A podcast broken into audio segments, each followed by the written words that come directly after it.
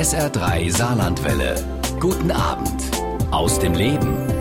Seit Monaten tobt in Frankreich ein Wahlkampf voller Intrigen, Skandale und für die französischen Wähler eigentlich keine leichte Ausgangslage bei ihrem Gang zur Wahlurne. Wie ist die Stimmung in Frankreich vor dem ersten Wahlgang? Darüber unterhalte ich mich in dieser Stunde SA3 aus dem Leben mit meiner ehemaligen SA3-Kollegin Kerstin Gallmeier, die seit fast zwei Jahren für die ARD aus Paris als Korrespondentin berichtet. Uns versorgt sie bis 21 Uhr mit allen wichtigen Infos, die wir über die Präsidentenwahl in Frankreich wissen sollten. Schönen guten Abend, Kerstin. Kerstin. Hallo Uwe, grüß dich. Schön, dass du dir Zeit nimmst für uns und für unsere Hörer, um uns zu erklären, was da gerade in Frankreich passiert. Die letzten Jahre waren für Frankreich nicht besonders leicht, man könnte sagen heftig, wirtschaftliche Probleme, verschleppte Reformen, Anschläge und ein Präsident, der nicht wirklich beliebt ist bei seinen Landsleuten. Keine gute Ausgangslage eigentlich für eine Präsidentenwahl, oder? Äh, nein, keine gute Ausgangslage. Man merkt das, äh, wenn man ja hier in Paris mit den Leuten spricht oder auch durchs Land fährt, äh, wie ich das mit meinen Kollegen gemacht habe, jetzt im Vorfeld der Wahl. Da gibt es unheimlich viel Desillusion, Enttäuschung über den Präsidenten, äh, weil der nicht genug gemacht hat oder nicht das gehalten hat, was er versprochen hat. Äh, aber auch eine große Unentschiedenheit, ähm, weil niemand so richtig weiß oder viele nicht so richtig wissen, wen sie jetzt eigentlich wählen sollen.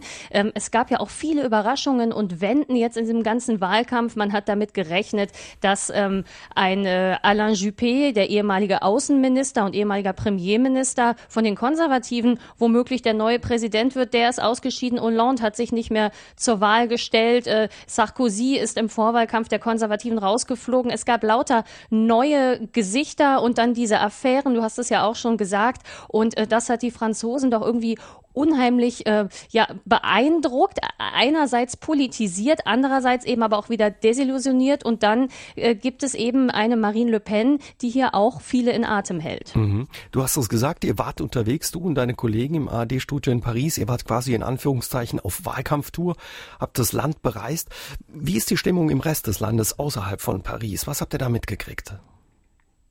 Naja, es gibt ähm, zum einen das Thema Arbeitslosigkeit, was natürlich äh, viele äh, hier äh, betrifft, wo, worüber sich viele Sorgen machen. Das ähm, ist seit Jahren so und das hat sich auch unter ähm, Präsident Hollande nicht geändert. Und das ist natürlich ein Thema, was jetzt im Wahlkampf auch eben für viele Menschen hier wichtig ist. Und äh, da gucken die natürlich schon drauf, die Franzosen, wer ihnen da was anbietet. Es ähm, geht um mehr Kaufkraft, die sich die Menschen wünschen, aber äh, auch dann wiederum um den Kampf gegen den Terror und Sicherheit. Das ist zumindest in Umfragen ein Thema, ähm, was, äh, was relativ hoch äh, im Kurs steht sozusagen oder was, was die Franzosen sich eben wünschen. Die, ähm, der Wunsch nach, nach Sicherheit. Ähm, ich habe das jetzt in den Gesprächen, die ich hatte mit äh, den Franzosen, gar nicht so empfunden, ehrlich gesagt. Also da ging es eher darum, dass sie, wie gesagt, so ein bisschen desillusioniert waren und nicht wissen, wer, wer wird jetzt eigentlich unser neuer äh, Präsident, äh, wer kann uns denn eigentlich jetzt in die Zukunft führen?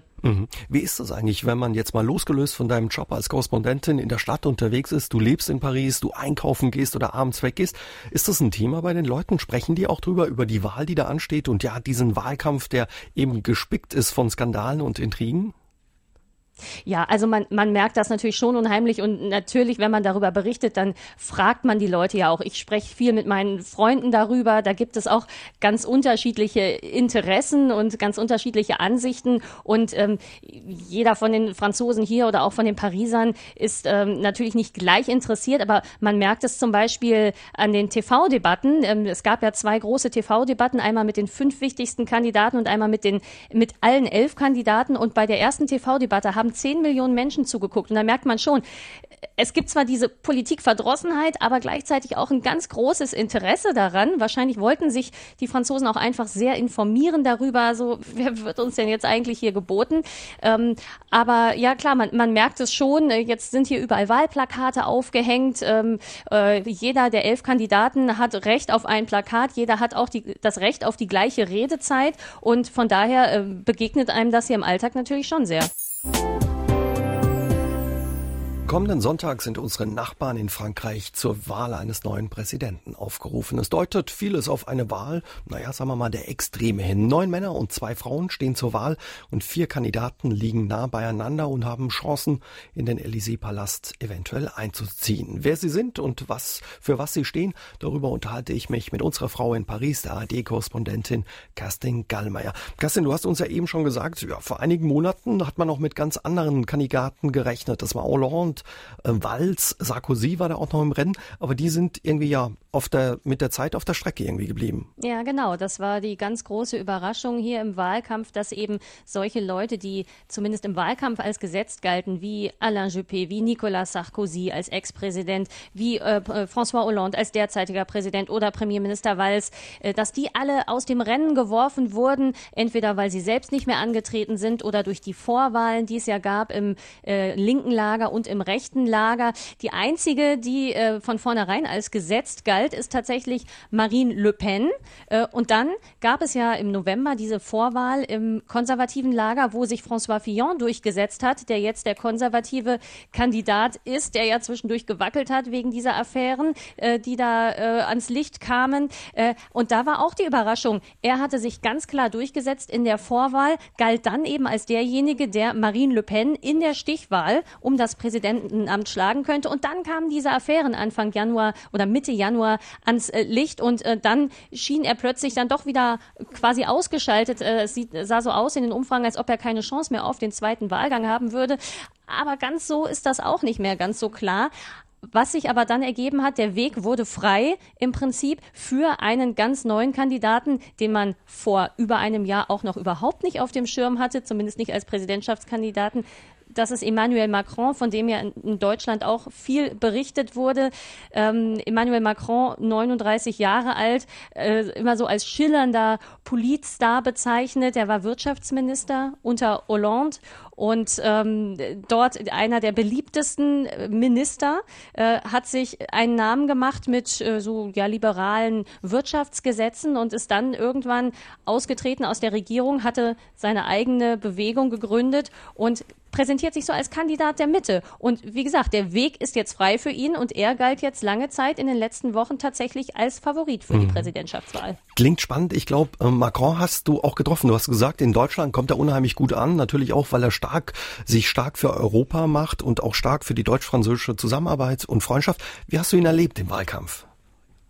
Also ich habe äh, ihn gestern tatsächlich live gesehen. Da hatte er eines seiner wichtigsten und größten Meetings, so nennt man das hier. Das sind Wahlkampfveranstaltungen, so Großkundgebungen. So kennt man das in Deutschland eigentlich gar nicht, wo, wo ganz viele Anhänger auch hingehen. Also die nicht nur parteiintern stattfinden, sondern da laden die Präsidentschaftskarten äh, ein, ihre Anhänger, aber auch alle, die interessiert sind, dahin zu kommen. Und eben gestern war im größten Konzertsaal von Paris, da gehen 20.000 Menschen rein, äh, bis auf den letzten Platz besetzt, war eben äh, Macron gestern. Das war eine richtige Volksfeststimmung, die er da äh, erzeugt hat oder, oder wie so eine amerikanische Sportveranstaltung. Er stand in der Mitte, äh, Menschen in, in bunten T-Shirts drumherum, die halt immer wieder gerufen haben, Macron, Präsident oder on va gagner, wir werden gewinnen und mit äh, Frankreich-Flaggen und Europa-Flaggen gewedelt haben. Und es war eine unheimlich optimistische Stimmung, die er da erzeugt hat. Und das ist auch das, was äh, viele im Wahlkampf jetzt auch begeistert hat. Viele Menschen, er steht für ähm, ein optimistisches Frankreich, ein offenes Frankreich. Ähm, er sagt, wir wollen unsere Verantwortung wahrnehmen, äh, wir wollen offen sein, wir sind für Europa. Und äh, ja, das ist, äh, das ist etwas, äh, was, was die Franzosen oder viele Franzosen zumindest mitreißt. Und was er sich auf die Fahnen geschrieben hat, ist auch etwas, was, worauf sehr viele lange gewartet haben auf dieses Aufbrechen des Rechts-Links-Schemas, was es in Frankreich ja gibt. Also äh, das rechte Lager, das linke Lager, Sozialisten und, und Kommunisten gegen ähm, Konservative. Und ähm, das, da sagt er, nein, er möchte das Beste aus beiden Welten, um eben für Frankreich eine gute Zukunft zu bilden. Mhm. Also wenn ich dich richtig verstehe, will er, dass die Franzosen quasi an einem Strang ziehen und ihr Land, was er in der Krise seit längerem steckt und gebeutelt ist, quasi da rausziehen gemeinsam. Richtig, das, das, das möchte er machen und er möchte einerseits eben äh, die Wirtschaft und den Arbeitsmarkt weiter liberalisieren. Dafür hat er ja auch schon unter äh, Präsident Hollande beziehungsweise unter Premierminister Valls gestanden für dieses Konzept, dass man äh, Unternehmern zum Beispiel ein bisschen mehr Freiheit gibt und ähm, den Weg frei macht für Verhandlungen der Sozialpartner, dass man so ein bisschen aus diesem starren Arbeitsrecht äh, rauskommt, was es hier in Frankreich gibt. Ähm, und andererseits ähm, vertritt er aber auch linke Thesen, möchte ähm, den Menschen auch äh, weiter Kaufkraft zurückgeben, möchte, möchte bestimmte Steuern senken. Also er sagt eben das Beste aus beiden Welten, denn es muss gar nicht immer diese, diese Gegenüberstellung oder diese Konkurrenz eben von linken und rechten Positionen geben, sondern man muss jetzt irgendwie zusammenarbeiten und äh, das ist für Frankreich diese Mitte eigentlich ziemlich neu. Wir haben eben schon über die Kandidaten Macron gehört. Jetzt wollen wir mal über die Frau reden, Kerstin, über die viele im Moment reden und die vielen auch ja die Sorgenfalten auf die Stirn treiben, Madame Le Pen vom Front National. Sie will äh, Frankreich zu alter Größe zurückführen. In Deutschland machen sich viele Sorgen, wenn sie an sie denken. Wie ist es bei den Franzosen? Ja, also ähm, sie ist für einen großen Teil der Franzosen tatsächlich wählbar geworden. Deswegen ähm, werden ihr ja auch so viele Stimmen äh, zugerechnet, äh, zumindest im ersten Wahlgang. Da gilt sie ja seit zwei oder drei Jahren schon als Gesetz, dass sie auf jeden Fall ähm, den ersten Wahlgang mit für sich entscheiden wird und dann eben in die Stichwahl einzieht. Da ähm, heißt es bislang immer in den Umfragen, dass sie da auf jeden Fall von welchem Kandidaten auch immer geschlagen würde. Aber wenn man sich eben anguckt in den Umfragen, sagen, ähm, wie viel da für sie stimmen. Das waren teilweise bis zu 27, 28 Prozent. Und man ging immer davon aus, dass es äh, vielleicht sogar noch mehr sein könnten, die das ähm, bislang aber nicht sagen, dass sie für ähm, eine rechtsextreme Kandidatin stimmen wollen. Im Moment ist sie ja in den Umfragen auch äh, ein bisschen abgesunken ähm, und liegt, äh, das kommt immer ein bisschen auf die Umfrage an, so zwischen 22 und 23 Prozent. Aber ja, sie hat äh, eine große Wählerschaft, aber eben auf der anderen Seite eben auch viele, die sagen, nein, wir wollen keine Marine Le Pen, wir wollen keine extreme Präsidentin, keine rechtsextreme Präsidentin und äh, wir werden auch alles dafür tun, um äh, das zu verhindern. Das hört man auch in Frankreich natürlich immer wieder. Mhm. Bleiben wir mal bei den Leuten, bei den Franzosen, die sich vorstellen könnten, sie zu wählen oder die sie wählen werden. Was sind das für Leute? Also es gibt nicht den Front National Wähler oder die Front National Wählerin, äh, warum Sie und Ihre Partei so einen Zulauf haben. Das hat ganz unterschiedliche Gründe. Sie haben zum einen eine Stammwählerschaft, äh, schon seit Gründung der Partei vor über 40 äh, Jahren. Die Stammwählerschaft ist angewachsen, ähm, vor allem in Südfrankreich. Ähm, da hat das auch was mit der Immigration zu tun äh, und äh, da sitzen viele, die äh, auch ihren Vater ähm, schon damals gewählt haben, ähm, Jean-Marie Le Pen. Aber äh, die ähm, Tochter Marine Le Pen hat ja, äh, seitdem sie die Macht in der Partei übernommen hat, 2011, diesen äh, Dediabolisierungs- oder Entteufelungskurs gefahren und wollte so ein bisschen diesen braunen Mantel, den äh, der Front National ja hat, abwerfen. Und das ist ihr geglückt. Sie hat viele angesprochen, die ähm, ja äh, eher in ländlichen Regionen wohnen oder in Regionen, wo zum Beispiel Industrien zurückgegangen sind, ähm, wo eine große Arbeitslosigkeit herrscht. Das sieht man ja auch hinter der Grenze vom Saarland in Lothringen Thüringen oder im Elsass, aber auch in, in Nordfrankreich. Das sind so Regionen, wo viele Menschen in, bei den letzten Wahlen für Le Pen gestimmt haben. Und ähm, das sind dann zum einen Arbeiter oder Angestellte, aber sie ist auch immer weiter in andere Bereiche vorgedrungen. Es gibt immer mehr Landwirte, die für sie stimmen. Äh, es gibt äh, Polizisten und Soldaten, die für sie stimmen. Und man muss sagen, sie hat auch äh, mit ihrem Diskurs Jugendliche oder junge Menschen erreicht. Ähm, gerade die, die auch Probleme haben, einen Job zu finden finden. Da gibt es auch immer mehr und ähm, man sagt immer, ja, der Front National, der ist äh, bei den äh, jungen Menschen die stärkste Partei im Moment geworden. Mhm. Eine Idee, die man immer wieder von ihr hört, ist der Frexit, also Frankreich wie Großbritannien aus der EU zu führen. Da will sie ein Referendum. Da passt ganz gut eine Frage von Klaus Utzig, der uns in Neunkirchen zuhört, dazu. Er fragt äh, dich, Kerstin, welche Auswirkungen hätte denn ein Wahlsieg von Le Pen auf die deutsch-französischen Beziehungen und wie könnte ja die EU ohne Frankreich funktionieren, würde er gern wissen. Ja, also für die deutsch-französischen Beziehungen wäre ein Wahlsieg von Le Pen natürlich alles andere als eine gute Nachricht. Sie hat ja auch in der Vergangenheit, also sie ist ja EU-Abgeordnete, das ist ja auch so ein bisschen äh, fragwürdig, als EU-Gegnerin EU-Abgeordnete zu, sein, aber dort hat sie ja auch schon öfter gesagt im Parlament, äh, sie will keine Vizekanzlerin ähm, von Merkel sein und, und Frankreich äh, werde äh, auch nicht äh, ja quasi äh, sich Deutschland unterordnen und das ist so ihr Credo. Sie ähm, möchte äh, Reformen in der EU, aber und und äh, für Frankreich was Besseres aushandeln. Aber wenn das nicht passieren sollte, dann möchte sie ähm, ein Referendum hier eben in Frankreich abhalten und ähm, aus dem Euro und aus der EU letztlich austreten. Und ähm, zum, der Brexit, der war für sie ähm, ein, ein großer Erfolg. Also den hat sie gefeiert als eine souveräne Entscheidung des britischen Volkes und sie äh, hofft eben auch oder hat das für sich so als Rückenwind ähm, interpretiert, äh, dass das eben auch für Frankreich möglich wäre. Mhm. Le Pen ist die Kandidatin rechts außen. Es gibt aber auch einen Kandidaten links außen, der überraschend weit vorne mittlerweile auch ist. Ja, da hat sich in den letzten Wochen eine unheimliche Dynamik gebildet. Auf der anderen Seite des politischen Spektrums, links außen, Jean-Luc Mélenchon. Das ist ein alter Bekannter. Äh, Jean-Luc Mélenchon ist 65 Jahre alt und ist auch mal äh, Sozialist gewesen, ist vor ein paar Jahren aus der Partei ausgetreten, hat seine eigene Linkspartei gegründet, also ist so ein bisschen der französische Lafontaine, kann man sagen, ähm, ist unheimlich rednerisch, rhetorisch begabt, hat Philosophie studiert und das ist das, was jetzt auch viele Menschen anspricht. Ähm, er hat äh, also er ist eine, eine Art Volkstribun, hat auf seinen Wahlkampfveranstaltungen jetzt in den letzten Wochen tausende Menschen äh, zusammen äh, äh, bekommen. Also er hat vor allem Wahlkampfveranstaltungen äh, Open Air gemacht und hier auf dem Platz der Republik in Paris, da waren nach seinen Angaben, nach Veranstaltangaben 120.000 Menschen, die da hingekommen sind.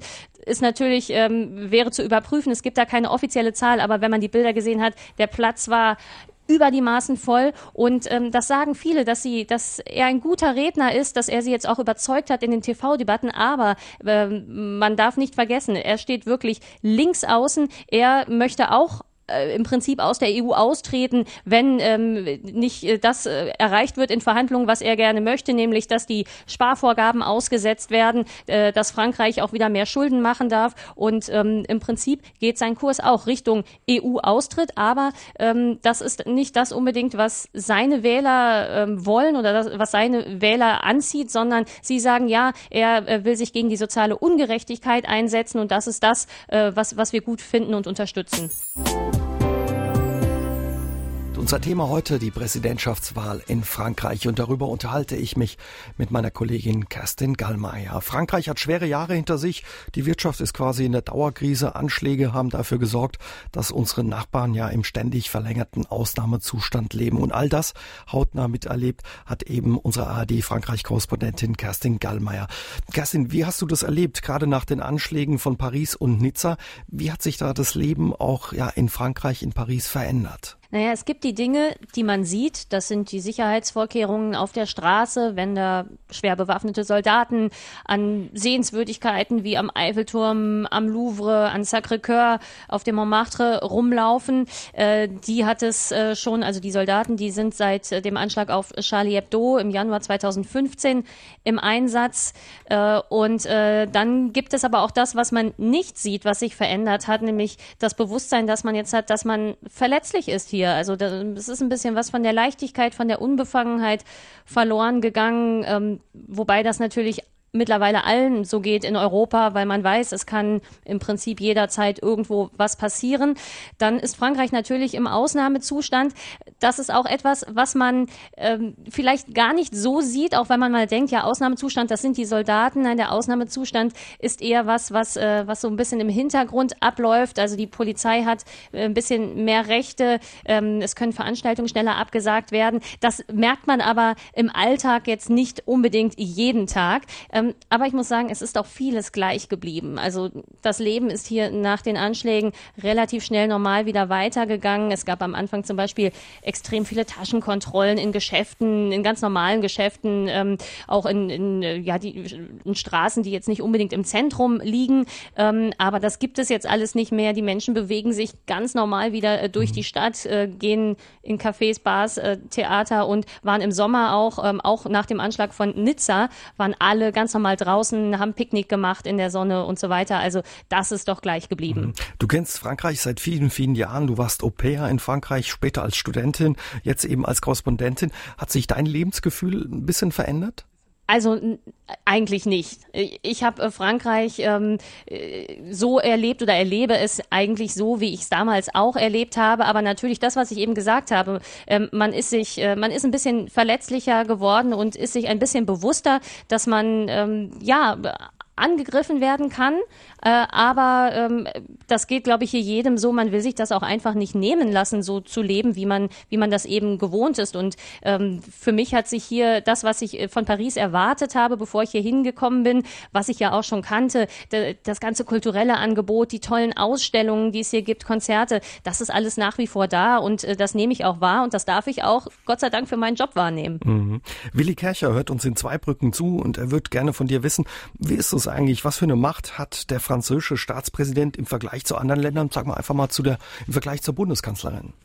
Also der Staatspräsident ist ähm, bei uns jetzt äh, oder hier in Frankreich ähm, nicht nur eine repräsentative Figur, sondern hat eben ähm, gewisse Kompetenzen und zwar äh, zum Beispiel was die Außenpolitik angeht, da gibt er die Richtlinien vor. Er hat äh, die Kompetenz über das Militär, kann äh, entscheiden, wann äh, zum Beispiel äh, ja äh, die äh, also Frankreich ist eine Atommacht und hat da hat darüber die Macht, aber äh, letztlich bei einer Kriegserklärung zum Beispiel, also wenn es zum Äußersten kommt, da muss er schon das ähm, äh, Parlament befragen, aber er kann schon über einen Militäreinsatz entscheiden. Und das haben wir nach den Anschlägen äh, auf Paris auch gesehen, dass äh, er relativ schnell entschieden hat, ähm, sich dann äh, im, im syrisch-irakischen Kampfgebiet da auch äh, militärisch zu engagieren.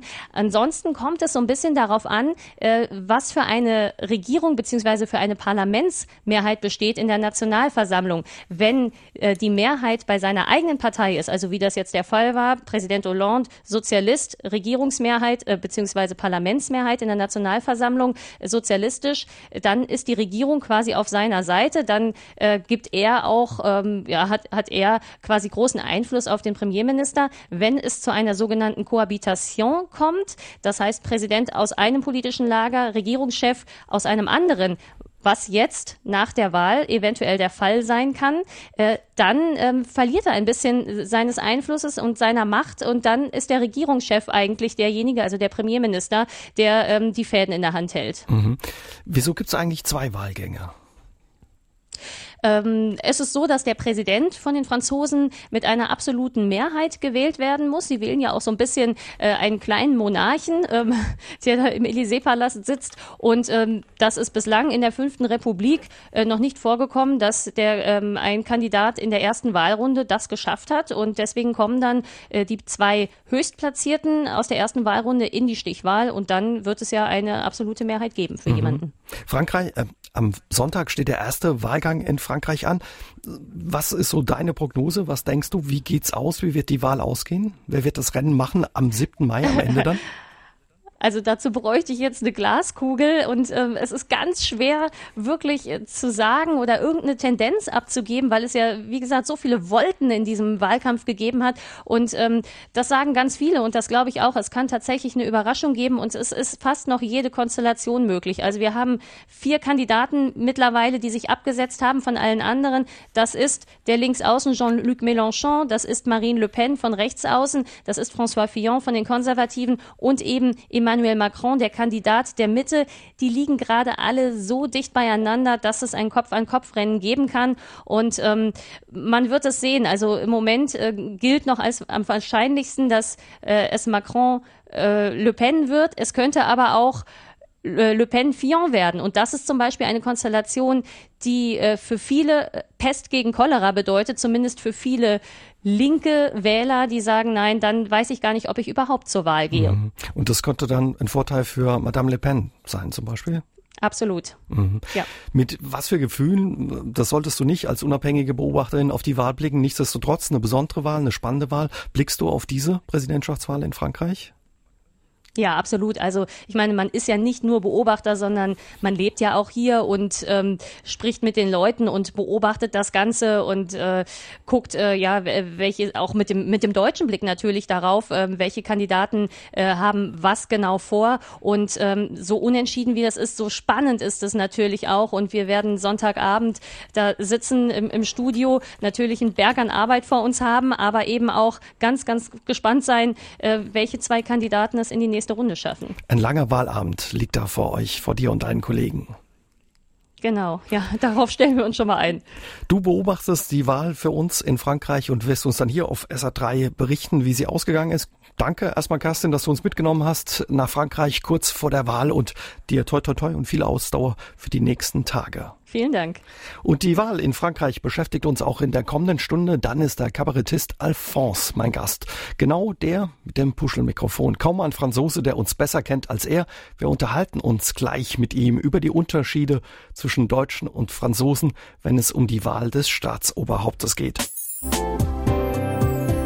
Mein Gast heute bei SA3 aus dem Leben ist Alphonse. Viele kennen ihn sicher aus dem SR Gesellschaftsabend im Radio oder im Fernsehen. Bekannt wurde Alphonse durch seine Straßenumfragen mit dem Puschelmikrofon. Aber eigentlich heißt Alphonse Emmanuel Peter Falvi. Wir unterhalten uns mit ihm über die Präsidentschaftswahl in seiner alten Heimat Frankreich. Guten Abend und bonsoir. Bonsoir. Emmanuel Peter Falvi, sagt es überhaupt jemand noch zu Ihnen, Alphonse? Nein, niemand. okay, dann würde ich sagen, bleiben wir auch bei Alphonse. Das ist am Gerne. einfachsten. Hm, Alphonse, Sie leben schon lange in Hamburg, seit 1991. Im Moment sind es spannende Zeiten in Ihrer alten Heimat Frankreich. Bald stehen Präsidentschaftswahlen an. Mit was für Gefühlen schauen Sie im Moment ja nach Frankreich? Aber es ist, es ist sehr merkwürdig, was passiert. Naja, es ist ein Chaos, äh, was grundsätzlich äh, Frankreich sehr sympathisch macht, aber es ist auch ein Risiko. Man weiß gar nicht, was passieren wird. Man weiß gar nicht mittlerweile, wer ist favor. Man hat das Gefühl, die Umfragen sagen gar nichts und das Ergebnis ist total offen und kann auch sehr gefährlich sein. Also das ist ein dickes Fragezeichen und man hofft, dass man das schnell hinter sich hat äh, mit einem, also guten Ergebnis gibt's nicht, aber ein am wenigsten schlimmen Ergebnis. Macht Sie das auch ein bisschen nervös? nervös nicht, aber die Lage ist ernst einfach. Und nicht nur in Frankreich, sondern äh, insgesamt für Europa. Ich glaube schon, dass diese Wahl viel entscheiden wird, weil es, also und zwar nicht nur über Frankreich tatsächlich, also auch, naja, über den Alltag von ganz vielen Europäern. Es ist von viel Bedeutung. Wann waren Sie das letzte Mal in Ihrer alten Heimat in Frankreich? Wie ist die Stimmung da?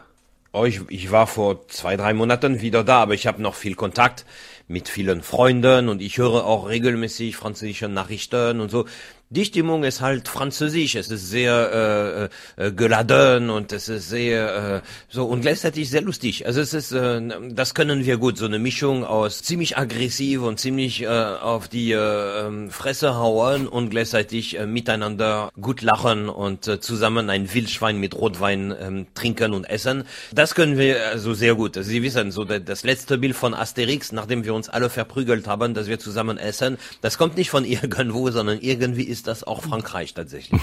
Was würden Sie sagen, was treibt ja Ihre Landsleute im Moment um vor der Wahl? Ich glaube, ein großes Fragezeichen und ein große, also Fragezeichen mit Wut, so äh, würde ich sagen. Also nach dem Motto, wir haben alles probiert und äh, äh, nichts funktioniert und äh, einige sagen, dann lass uns mal Le Pen probieren, was natürlich keine Lösung ist, aber es ist mehr, also nicht unbedingt als als Treue für ihre Idee, sondern mehr so, ja, wir haben alles probiert, dann lass uns mal das ausprobieren. Ich glaube, das wäre wirklich das Schlimmste, was passieren könnte. Aber tatsächlich eine große Ratlosigkeit, dass man sagt, ähm, letztendlich hat man das Gefühl, egal wen man wählt, man hat das Gefühl, er oder sie nicht die Möglichkeit hat, irgendwas an diesem verrückten System zu ändern. Und man hört ständig, ui, die Kassen sind leer, die Kassen sind leer. Und gleichzeitig hört man aber, dass Apple und Starbucks und etc. Milliarden Gewinnen machen und 0,00001 Prozent Steuer zahlen dann sagt man, okay, irgendwas ist in dieser Welt nicht in Ordnung. Ich glaube, das hat auch mittlerweile auch Deutschland erreicht.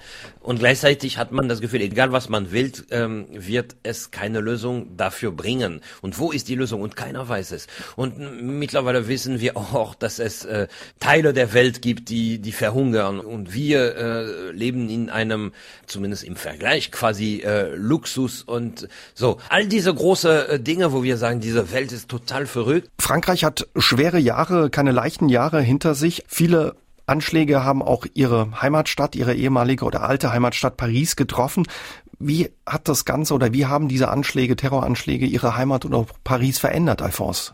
Ich glaube für die äh, Franzosen ehrlich gesagt nicht wirklich, weil also klar immer dann, wenn es einen Anschlag gibt, gibt es eine sehr sehr große Emotion, zu Recht. Äh, gleichzeitig das Alltagsleben hat sich ein klein bisschen verändert. Man passt auf, man hat ein bisschen mehr Angst als sonst. Anschläge sind aber in Frankreich leider nichts Neues. Als ich Jugendlicher war, gab es auch Anschläge und ich weiß noch, dass wir ganz lange immer unsere Tasche dann zeigen sollten, als wir im Supermarkt reingingen. Es gibt seit, äh, weiß ich nicht, mehr als 20 Jahren keinen Mülleimer mehr in der U-Bahn und so, weil immer die Gefahr wäre, dass drin eine Bombe ist. Also schmeißt man das alles äh, irgendwo.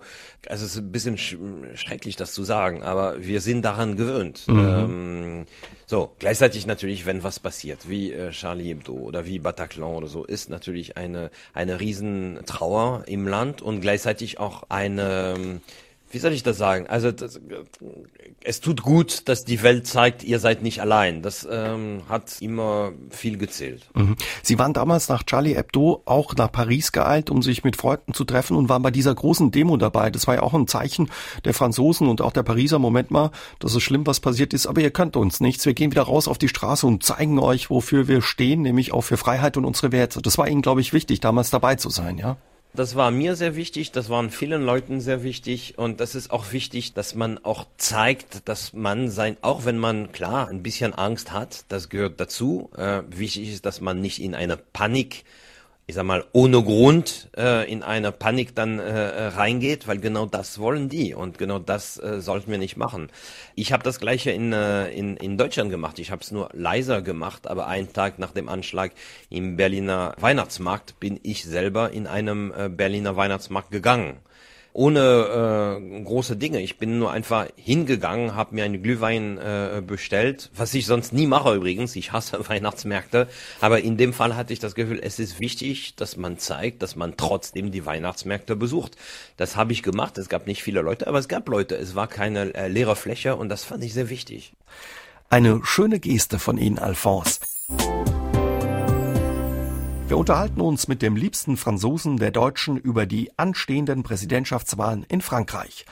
Alphonse, was würden Sie sagen, was unterscheidet uns Deutsche und die Franzosen, wenn es um die Wahl auf nationaler Ebene geht? Also, wie unterscheidet sich eine Präsidentschaftswahl in Frankreich von einer Bundestagswahl in Deutschland, die dieses Jahr auch noch ansteht?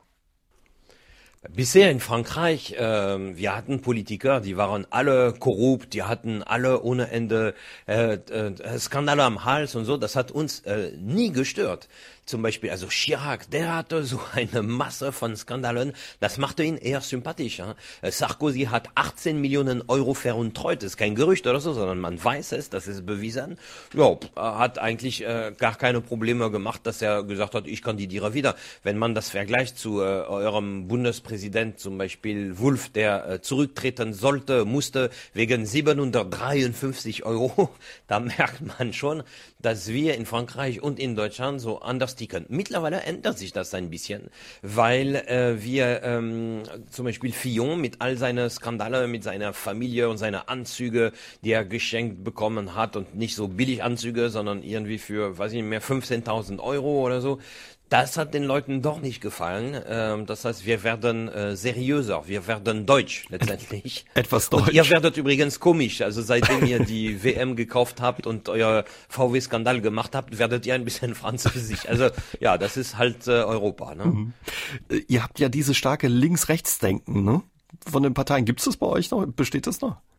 Das äh, besteht schon, also links äh, und rechts ist, äh, ist, ist schon also äh, wichtig, aber es gibt zum Beispiel Macron, der äh, im Moment vielleicht was schafft, was bisher noch niemand geschafft hat, nämlich eben zu sagen, ich bin weder rechts noch links oder ich, ich bin links und rechts. Ähm, und äh, mir geht es darum, einfach was Konstruktives, Intelligentes zu machen. Ob er das macht, ähm, weiß ich nicht, ich bin da sehr skeptisch, aber auf jeden Fall kommt er mit so einem Konzept an und es kommt an, und das ist sehr neu, weil bisher gab es immer mal welche, die äh, gesagt haben, ja, sowas wie, äh, wie die in Deutschland machen, eine große Koalition, ähm, das müsste doch hier möglich sein, dass man sagt, lass uns mal intelligente Vorschläge rechts und intelligente Vorschläge links zusammen machen und das ist doch gut, das ist konstruktiv und so. Alle, äh, die das gesagt haben, wurden nach Hause geschickt oder nach Deutschland, aber, aber, aber nicht in die Regierung. Koalition kennt ihr nicht, ne, bisher? Nein, Koalition ist absolut undenkbar. Also eine Partei in Frankreich hat schon Probleme, ähm, alleine dazu stehen. Die, die äh, ähm, hauen sich alle auf die Fresse innerhalb einer Partei. Äh, da, also ist es absolut undenkbar, mit anderen Parteien zusammenzuarbeiten. Das gibt's also bei uns gar nicht. Verfolgen Sie zum Beispiel jetzt den Wahlkampf? Die Fernsehduelle äh, sind schon gelaufen, einige. Wie haben Sie den Wahlkampf erlebt, Alphonse? Ich habe alles geguckt, also äh, ganz viele in Frankreich. Ja, diese diese Debatte, ähm, wo also das waren also ähm, was Quoten angeht, so so Rekorde. Ja. In Deutschland ihr guckt immer Fußball und wir gucken Politik. Das ist äh, wir es ist eigentlich merkwürdig, weil es gibt ganz viele Leute, die nicht wählen gehen, aber alle gucken äh, die Politik. Wir wir lieben das. Wir lieben auch, wenn die sich also tatsächlich so ein bisschen gegen äh, äh, gegenseitig dann also also ein bisschen so ein paar so so, so schlechte Dinge sagen und auf die Fresse hauen und so. Das ist immer so eine große Freude. Ähm, ab und zu reden die über Inhalt. Gut, dann geht man kurz auf Toilette, dann kommt man zurück und dann weiß man, wow, jetzt äh, geht's wieder los. Es ist ein Spektakel, es ist eine Show und die ist manchmal äh, gar nicht let letztendlich weiß jeder, wird das wirklich was ändern, egal wenn du will, willst. Ja, wenn es Le Pen ist, dann wird was ändern und zwar nichts Gutes. Ähm, der Rest hat man das Gefühl, es ändert wirklich marginal nur was. Mhm. Und das ist schlimm. Sie haben es angesprochen, Alphonse, das ist Unterhaltung, diese Fernsehduelle ich habe gehört, dreieinhalb Stunden. Also da muss wirklich Unterhaltung dabei sein. Wenn ich mir vorstelle, ein Fernsehduell zwischen den Spitzenkandidaten in Deutschland, dreieinhalb Stunden, das wird sich, glaube ich, keiner antun. Ja, das war toll. Also dreieinhalb Stunden, da waren die auch zu elft. Ne? Also äh, dann hat jeder nur ungefähr 17 Minuten geredet. ähm, aber es gab echt schöne Momente, als äh, als Putu zum Beispiel, das ist der ähm, der links, also sehr sehr links, äh, den nimmt auch keiner so richtig wahr. Und auf einmal hat er so zwei drei Sätze gegen Le Pen so richtig gut platziert. Also Le Pen, die war total fassungslos. Hein? Und ähm, und und und dann auch noch zwei drei Sätze gegen Fillon, der konnte nichts an antworten und so, oh, oh, oh, oh, oh, das war, also am nächsten Tag, der war der Held. Also egal, ob man mit ihm äh, äh, einverstanden ist, politisch oder nicht. Also eigentlich ist man meistens nicht mit ihm politisch einverstanden, aber äh, der, der war wirklich der Held. Also und das wurde so geklickt auf YouTube millionenweise seine Sätze, weil das war echt toll. Also das hat er echt gut gemacht. Ja, wir haben noch diese Tradition tatsächlich vom so das, das äh, gute Wort, also derjenige, der sich gut ausdrückt und so richtig so, em, so emphatisch und das und so. Das, also das ist wahrscheinlich so ein bisschen Nostalgie von damals, wo die große Redner noch auf deren Pool gingen und es geschafft haben, eine große Masse von Menschen zu animieren. Das finden wir nach wie vor toll. Sitzt Sie da mit dem Gläschen Rotwein und Chips oder wie macht man sich da gemütlich auf der Couch daheim? Ja, also ähm, das äh, entwickelt sich, ne, weil dreieinhalb Stunden, das ist lang. Das war sogar Gibt's ein Menü? bisschen mehr. Das war fast vier Stunden. Also ähm, das, äh, das entwickelt. Also am Anfang denkt man, okay, man guckt so äh, ganz genau, dann äh, irgendwann guckt man ein bisschen im Netz, weil es wird auch noch gleichzeitig dann viel kommentiert und die Leute ähm, äh, machen dann viele Witze darüber und so. Dann guckt man das auch mit und natürlich gibt es ein, ein, ein kleines Essen, aber gut, vier Stunden, das reicht nicht für ein französisches Essen. Das heißt, man fängt schon vorher an und endet erst danach. Es ist, äh, es ist ein schöner Abend. Also wie gesagt, es ist wie bei euch so einen schönen Film anzugucken oder ein Fußballspiel und so. Bei uns ist es Politik. Wir haben schon ein bisschen über den einen oder anderen Kandidaten gesprochen. Gleich schauen wir sie uns mit Alphonse noch etwas genauer an. Alphonse, wir haben uns ja schon etwas über den einen oder anderen Präsidentschaftskandidaten unterhalten. Lassen Sie uns noch ein bisschen mehr über Sie erfahren. Fillon haben Sie angesprochen, der jetzt doch etwas stärker angegriffen wurde wegen seiner Skandale. Früher wäre das, glaube ich, nicht so stark der Fall gewesen. Was glauben Sie? Hat der noch eine Chance nach dem, was mittlerweile alles aufgekommen ist über ihn? Ich glaube schon. Also ich glaube, dass er eine Chance hat. Ich glaube, dass es äh, ziemlich unglaublich, wie er äh, unter so viele Skandale und er wurde so viel kritisiert, dass er immer noch steht es ist ziemlich unglaublich und ich glaube, dass viele Leute werden sagen, wow, also das ist schon ein Präsident dann, weil, äh, oder der kann Präsident sein, weil man kann tatsächlich, also man muss auch unter Druck dann gut reagieren können und so und das, das hat er gemacht. Wie gesagt, dass er korrupt ist, war in Frankreich nie ein Hindernis, um Präsident zu sein. Das war ganz lange eine Bedingung, also. Das seid ihr doch sehr anders als wir. Ja, sind wir, definitiv. Äh, das kann ich, also die all diese Skandale, die es gibt bei euch ähm, wegen so ein so Pipi-Kram, die Franzosen, die verstehen das äh, nicht mal. Äh? So bei uns gibt es da, ob ob Geld oder auch Privatleben. Sie wissen noch, der Motorroller von, von Monsieur Hollande, Hollande. oder sowas. Das sind so, so Dinge, aber das, das hat ihm dann geholfen, ein richtiger Präsident zu sein, dass er immer mal seine Geliebte dann besucht hat. Bei uns schwärmen ja ganz viele von Macron. Wie ist das in Frankreich? Finden die Franzosen denn auch wirklich so gut wie viele hier in Deutschland? Ja, viele finden Macron gut, äh, nicht aus dem gleichen Grund wie in Deutschland. In Deutschland, ich glaube, ihr findet ihn gut, weil er ist der ist pragmatisch und er sagt, es gibt was Gutes rechts und es gibt auch was Gutes links und lass uns das zusammen. In Frankreich, das äh, ignoriert jeder. Er ist aber trotzdem Favorit. Das ist, weil seine Frau, se, seine Frau, sie ist 20, also eigentlich sogar 24 Jahre älter als er und das hat einen, einen guter Grund. Das ist, weil seine Frau, das war früher seine Lehrerin. Als Schüler, der hat seine Lehrerin ähm, ähm, verführt. Sie, sie war verheiratet, alles. Hein? Sie war verheiratet, sie hatte Kinder und alles. Und er hat seine Frau ähm, äh, verführt und er hat sie tatsächlich rumgekriegt. Ganz schnell musste er das Gymnasium wechseln. Zum einen, weil damit es keinen Skandal macht. Zum anderen auch, weil er keinen Bock hatte, mit seinen zukünftigen Stiefkindern in der gleichen Klasse zu sein. Und ähm, die haben tatsächlich, also sie hat sich scheiden lassen und die haben beide zusammen geheiratet und die sind immer noch zusammen. Und ähm, sonst, er war zwei Jahre Finanzminister, da hat er auch gezeigt, äh, er, kann nichts. Äh? Aber in Frankreich ist auch nicht so schlimm, weil in, äh, wir haben eh keine Finanzen, das ist egal. Und da sagen die Franzosen, wow, der Typ kann nichts in Finanz, aber der hat seine Lehrerin rumgekriegt, wow, das könnte wirklich ein guter Präsident sein für Frankreich und deshalb ist er Favorit. Das war übrigens seine ähm, Französisch-Lehrerin, was eigentlich sehr praktisch ist. Du schickst Liebesbriefe, die kriegst du korrigiert zurück. Genial. Also der Typ ist, ähm, hat was, auf jeden Fall. Ich dachte immer, die französischen Präsidenten haben junge Frauen oder eine junge Geliebte, aber das ist ja charmant, dass seine Frau deutlich älter ist als er. Ist eine andere Variante, genau. Aber trotz alledem macht, sagt er so Dinge, er will Freiheit für die Wirtschaft, Sicherheit für die Menschen und er will Arbeitsmarktreform aller Agenda 2010. Ich kenne die Franzosen, wenn es da an Reformen geht, dass er sofort auf die Straße geht und ordentlich Krach und Rabatz macht. Glauben Sie wirklich, dass er sowas durchsetzen kann?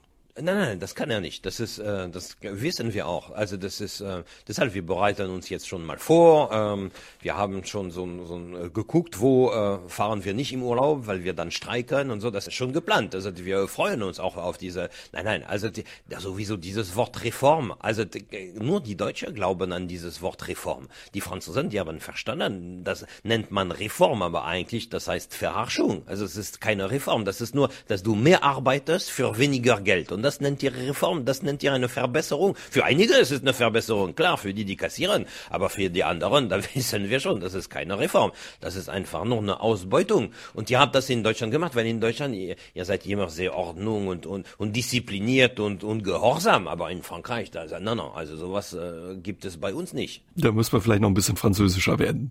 Ja, also ähm, von mir aus protestiert so viel ihr könnt, werdet in, in dem Bezug, werdet französisch. Äh, wenn ihr euch irgendwas nicht passt, ihr geht vor der Regierungsgebäude, ihr werft einen Molotow-Cocktail oder so, wobei das macht man nicht. Also in Deutschland zum Beispiel. Ist auch sehr schwer für einen Deutscher, weil du wirfst den Molotow-Cocktail, dann ganz schnell musst du rennen, um dann das Ding wieder zu holen, wegen den Flaschen Pfand.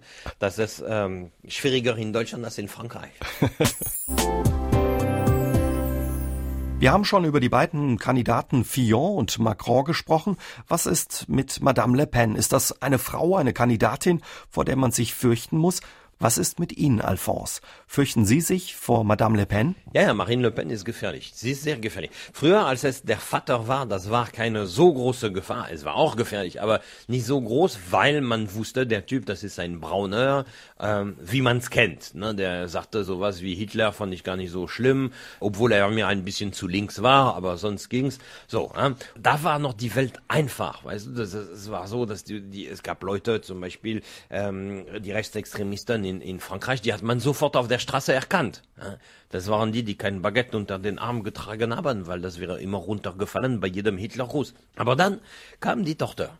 Und da, also und, und dann wurde es äh, schwieriger, ein bisschen wie bei euch in der AfD, dass man, äh, dass die Leute, die das willen, nicht das Gefühl haben, dass die Rechtsextremisten, weil weil es wird so so irgendwie so verpackt mit so ein bisschen so Konfitüre und Honig und so, und dass man das Gefühl hat, ja, es ist also es ist eigentlich was anderes und gleich die kann durchgreifen, aber es ist nicht wie der Vater, es ist natürlich genau wie der Vater, äh? genau wie die AfD ist absolut rechtsextremist, aber, aber man hat nicht das Gefühl, man denkt, no, es ist, es ist was anderes und klar, hart durchgreifen, aber das hat mit Rechtsextremismus, so, die, die, die sind, ähm, die sind schlau, die machen das gut und deshalb ist es schon sehr gefährlich.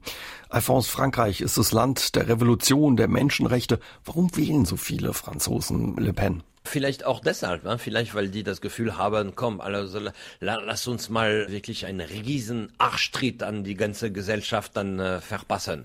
Das ist, das ist schon ein bisschen der, äh, ähm, der Blut von den Franzosen, zu sagen, äh, äh, wir hauen alles um und dann gucken wir, was äh, übrig bleibt und wir fangen von vorne an. Ihr, ihr seid immer, ja, wir müssen sparen und wir müssen so eine schwarze Null machen und so da. Wir sind immer äh, für, ähm, guck mal, wir sehen, das läuft nicht so richtig, dann lass uns mal die ganze Kasse versaufen und, vor, und vorne wieder anfangen.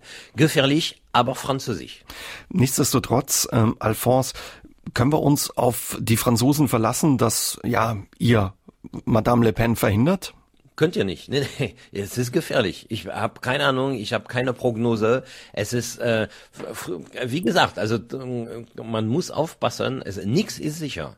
Ich hatte auch eine Prognose, wie alle, dass Trump nie gewählt wird. Ich hatte auch die Prognose, dass der Brexit nie gewinnen wird. Jetzt ähm, halte ich das Maul, weil ähm, ich war so, ich, ich lag so lange falsch. Ich glaube, ich befürchte, alles ist möglich. Ist das noch Ihr Frankreich, wenn so viele Le Pen wählen oder wählen würden, Sie sogar zur Präsidentin machen würden? Oder wenn sie ein sehr starkes Ergebnis bekommt? Aber es ist ein starkes Ergebnis, das bekommen sie äh, sicher nicht. Das mhm. ist sicher. Ob sie gewillt ist, das ist noch nicht sicher. Aber ähm, naja, schön finde ich es nicht, wenn das die Frage ist. Aber es gibt kein zweites Frankreich, klar, das ist Frankreich. Das gibt mir dann natürlich Lust, dort äh, auf die Bühne zu gehen und dort zu schreien und zu sagen, was habt ihr gemacht, ihr Idioten, ihr Arschlöcher. Aber klar, es ist immer noch Frankreich. Also ich meine, einfach nur zu flüchten ist zu einfach. Bisher sind Sie, glaube ich, in Frankreich nicht bekannt oder auf der Bühne, haben nicht auf der Bühne gestanden, nicht häufig, oder? Nein, nein, genau. Aber das wäre ein Argument. Um, um, also Lust habe ich schon seit langem, aber ich habe äh, zum Glück so viel zu tun hier in Deutschland, dass ich eigentlich dafür überhaupt keine Zeit habe. Vielleicht habe ich immer noch keine Zeit, aber ich muss. Also es könnte schon äh, passieren. Dann gibt's noch den ein oder anderen Linkskandidaten. Was kann man über die sagen? Ultralinke bei euch? Ja, also die Ultralinke werden eigentlich nicht ernst genommen. Die, also es gibt zum Beispiel zwei, also allein das ist lustig. Es gibt äh, also es ist, es gibt insgesamt, weiß ich nicht, vielleicht zwei Prozent für Ultralinke und die schaffen es nicht, sich nicht zu einigen. Die treten zu zweit an, äh, damit jeder ein Prozent dann bekommt. Allein das ist schon mal lustig. Also in den Debatten, die sagen fast das Gleiche, aber die haben es nicht geschafft, sich äh, zu, zu einigen. Aber wie gesagt, Poutou ist einer davon und der hat äh, in der Debatte richtig gut ähm, Le Pen und Fillon angegriffen, wie kein anderer das geschafft hat. Also, also insofern allein dafür hat sich das gelohnt, dass er kandidiert hat. Niemand wird ihn wählen, aber der hat ein paar Dinge gesagt, die richtig gut, also richtig, also Le Pen, das war das erste Mal, ne, dass sie, das hat man gesehen, dass sie so richtig so ein, ein Schlag bekommen hat, wo sie ähm, auch ein paar Prozent, bin ich mir sicher, damit verlieren wird, weil das einfach so gut gesagt war und alle anderen haben es nicht geschafft oder haben Angst vor Le Pen gehabt und dann kommt einer, der hatte keine Krawatte, der kam, der ist, der, der Typ, der ist Arbeiter bei Ford und der kam direkt aus der Fabrik. Deshalb hat er keine Zeit, äh, äh, sich einen Anzug zu, also der kam also in T-Shirt und so und äh, der hat, das war aber der einzige, der richtig äh, ehrlich und äh, und äh, aggressiv gegen Le Pen gesprochen hat. Das hat ihm sehr sehr viel Sympathie äh, gebracht. Wirklich Sympathie verloren in den letzten Jahren hat euer noch amtierender Präsident äh, Monsieur Hollande. Der ist mal mit 75 Prozent Beliebtheit gestartet. Jetzt ist er irgendwie, glaube ich, bei 12 Prozent. Also was war denn da los? 12 Prozent. 12 Prozent. Sehr wichtige Grenze in Frankreich, weil das bedeutet, dass jede Rotweinflasche hat mehr Prozente als der Präsident. Und äh, da hat er gewusst, okay, dann brauche ich gar nicht äh, wieder kandidieren. Er war auch gewählt, man muss auch schon sagen, das war fast ein Unfall, dass er gewählt wurde. Normalerweise, das sollte Dominik Strauss-Kahn, der war Favorit.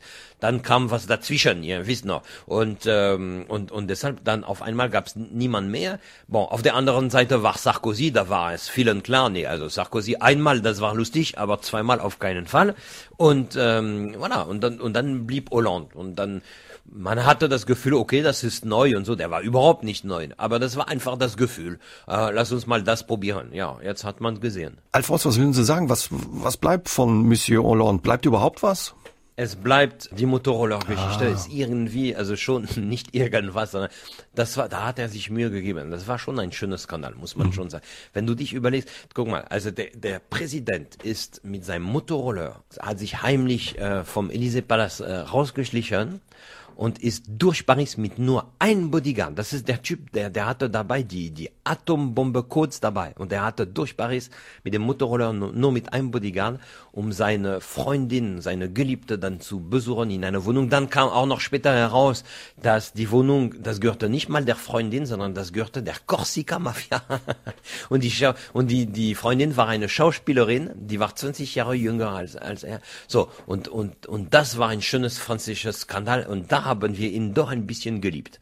Das, stell dir mal vor, wenn das in Deutschland passieren würde, das würde bedeuten, ne, ähm, dass, äh, dass Angela, dass Angela oje, oje. Merkel, schwer, ja, ich weiß, schwere Vorstellung, dass, dass Angela Merkel sich rausschleichen würde von, vom, äh, vom Kanzleramt ähm, und sie durch Berlin, also sie auf dem Gepäckträger, auf dem Motorroller, und dann trifft sie sich in eine Wohnung mit, äh, mit Til Schweiger und die Wohnung würde Uli Hoeneß gehören. Ne? Bei euch, das wäre ein Riesenskandal, bei uns, das ist Tradition, das ist toll und so. Also also das bleibt von ihm und dann bleibt natürlich auch ähm, le mariage pour tous, also die homosexuelle Heirat, Hochzeit, ähm, das Ehe, das bleibt. Ähm, es gibt auch ganz viele äh, Franzosen, die ihm sehr danken dafür. Es gibt auch andere, die ihn so gerne auf die Fresse hauen würden äh, dafür. Es gab viele Demonstrationen und so, aber ich glaube, das wird, egal wer gewählt wird, das wird nicht zurückgenommen. Also das bleibt, das ist ein Schritt äh, in Frankreich, was nicht mehr dann zurückgeht. Mhm. Ja, also Motorola und Homo-Ehe. Ansonsten ähm, hätten wir uns dann den Hollande sparen können. Alphonse bekannt geworden sind sie durch ihre Straßenumfragen in orangefarbener Trainingsjacke und mit dem riesigen Puschelmikrofon. Sie sind ja meistens in Deutschland auf Märkten unterwegs. Jetzt gehen wir einfach mal davon aus, Sie wären in Frankreich auf einem Markt unterwegs. Was würden Sie mit Ihrem Puschelmikrofon Ihre Landsleute auf einem Markt zur Präsidentschaftswahl fragen? Ja, also das Problem ist in Frankreich, wenn du äh, das Wort Hollande schon zum Beispiel sagst, dann kriegst du gleich auf die Fresse. Also egal was was du dann sagst, äh, das, es gibt so eine Allergie zu dem äh, Namen. Wenn du den Namen äh, Fillon sagst, könnte es auch sein. Bei Le Pen, das ist 50-50. Entweder kriegst du einen Kuss oder äh, auf die Fresse. Also ich würde es lieber nicht machen oder nur mit Bodyguards. okay, vielleicht hätten die, die haben ja wahrscheinlich Zeit, die von äh, Monsieur Hollande. Ne? Der braucht ja nur einen, wenn er mit dem Motorroller unterwegs ist. Das stimmt. Aber sagen wir mal, Sie würden eine Umfrage machen und auf einmal steht so ein Le Pen-Wähler äh, vor Ihnen. Was würden Sie dem sagen, wenn der plötzlich vor Ihnen steht? Weil ich würde ihn äh, fragen, äh, wie findet er Europa? Der würde sagen, ja, Europa ist scheiße, das mit den Gurken und die wollen immer Gesetze machen und etc. Und ich würde ihn vielleicht daran erinnern, dass äh, klar Europa nervt äh, mit vielen kleinen Details und äh, und äh, die Gurken und die Bananen und und so weiter und so fort. Klar, gar keine Frage. Aber ich würde ihn erinnern, warum wurde überhaupt Europa gemacht? Das ist, äh, weil wir uns dann ständig äh, in Europa Kriege gegen, gegeneinander gemacht und zwar seit Jahrhunderten haben wir nur das gemacht und dann auf einmal kamen schlaue Politiker, die gesagt haben, lass uns mal was anderes ausprobieren. Und man sagt, Europa ist gescheitert oder nein, Europa ist nicht gescheitert, sondern seit 70 Jahren haben wir uns keine Kriege mehr gemacht. Und wenn das kein Erfolg ist, Entschuldigung, aber von mir aus könnten wir diesen Erfolg wirklich noch lange, lange, lange verlängern. Deswegen Genau, müssen die Franzosen genau hingucken, wen sie wählen. Wo und wie verfolgen Sie, Alphonse, den Wahlabend? Äh, ja, und mit was? Mit einem Gläschen Rotwein oder?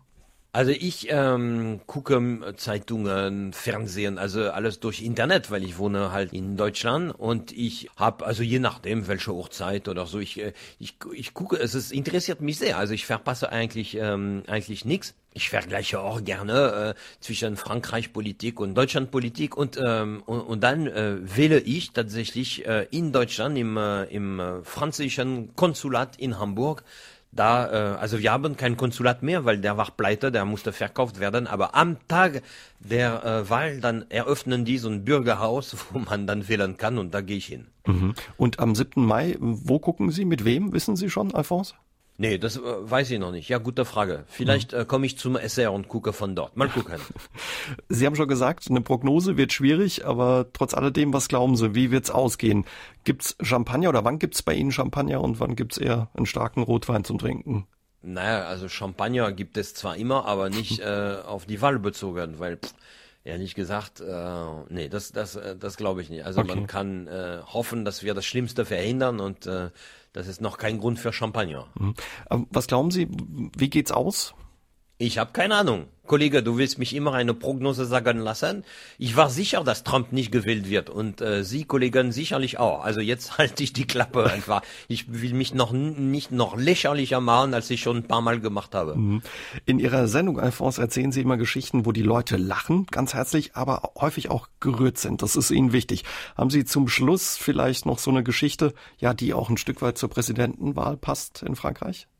Es gibt vor ähm, ähm, kurzem ein, ein, Typ, der mich äh, angerufen hat und der wollte mich unbedingt einladen zu sich in einem Restaurant. Das war ein Deutscher, äh, der heißt Erich. Und der wollte unbedingt mich in seinem Restaurant zum Frühstück einladen. Und ich war in der Nähe, das war in Baden-Württemberg. Ich habe gesagt, okay, dann mache ich das. Und ähm, dann hat er mir eine Geschichte erzählt, die mich sehr berührt hat. Der hat mir gesagt, als er äh, jung war, das war, ähm, er wusste nicht mehr genau, 63, 64, auf jeden Fall, also nicht mal 20 Jahre nach dem Ende vom Zweiten Weltkrieg. Die haben in der Klasse so einen, so einen Schulausflug gemacht nach Frankreich. Und die waren in einer Jugendherberge und äh, gleich am ersten Morgen gab es ein Problem.